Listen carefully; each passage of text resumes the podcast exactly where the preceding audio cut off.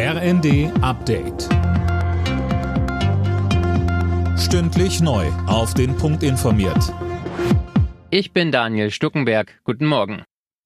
Bei der Präsidentschaftswahl in Brasilien hat Lula da Silva einen knappen Sieg eingefahren. Die Wahlbehörde erklärte den linksgerichteten Herausforderer mit 50,83 Prozent der Stimmen zum Sieger der Stichwahl. Der rechtsradikale Amtsinhaber Bolsonaro kam auf 49,17 Prozent der Stimmen. Viele Brasilianer befürchten, dass Bolsonaro, ähnlich wie der abgewählte US-Präsident Trump, eine Wahlniederlage nicht akzeptieren wird. Regelmäßig bezweifelt er die Zuverlässigkeit von Brasiliens elektronischen Wahlmaschinen. Beweise legte er dafür allerdings nicht vor.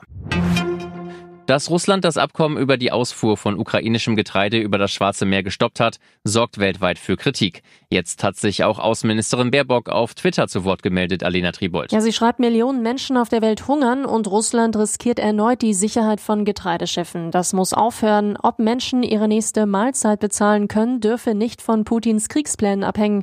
Russland begründet den Stopp des Abkommens damit, dass die Sicherheit von Frachtschiffen nicht gewährleistet werden kann. Für den CDU-Außenpolitiker Kiesewetter ist aber klar, das gehört zu Putins Plan. Das Ziel, weitere Migration auslösen, um die EU-Staaten zu schwächen. Die Kritik an der Entscheidung des Bundeskabinetts für eine Beteiligung der chinesischen Reederei Costco am Hamburger Hafen reißt nicht ab. Der grüne Innenexperte Konstantin von Notz warnt mit Blick auf China im ZDF vor neuen Abhängigkeiten. Man habe es mit einem totalitären Regime zu tun, das unsere Werte nicht teile. Da kann es ein Weiter so nicht geben.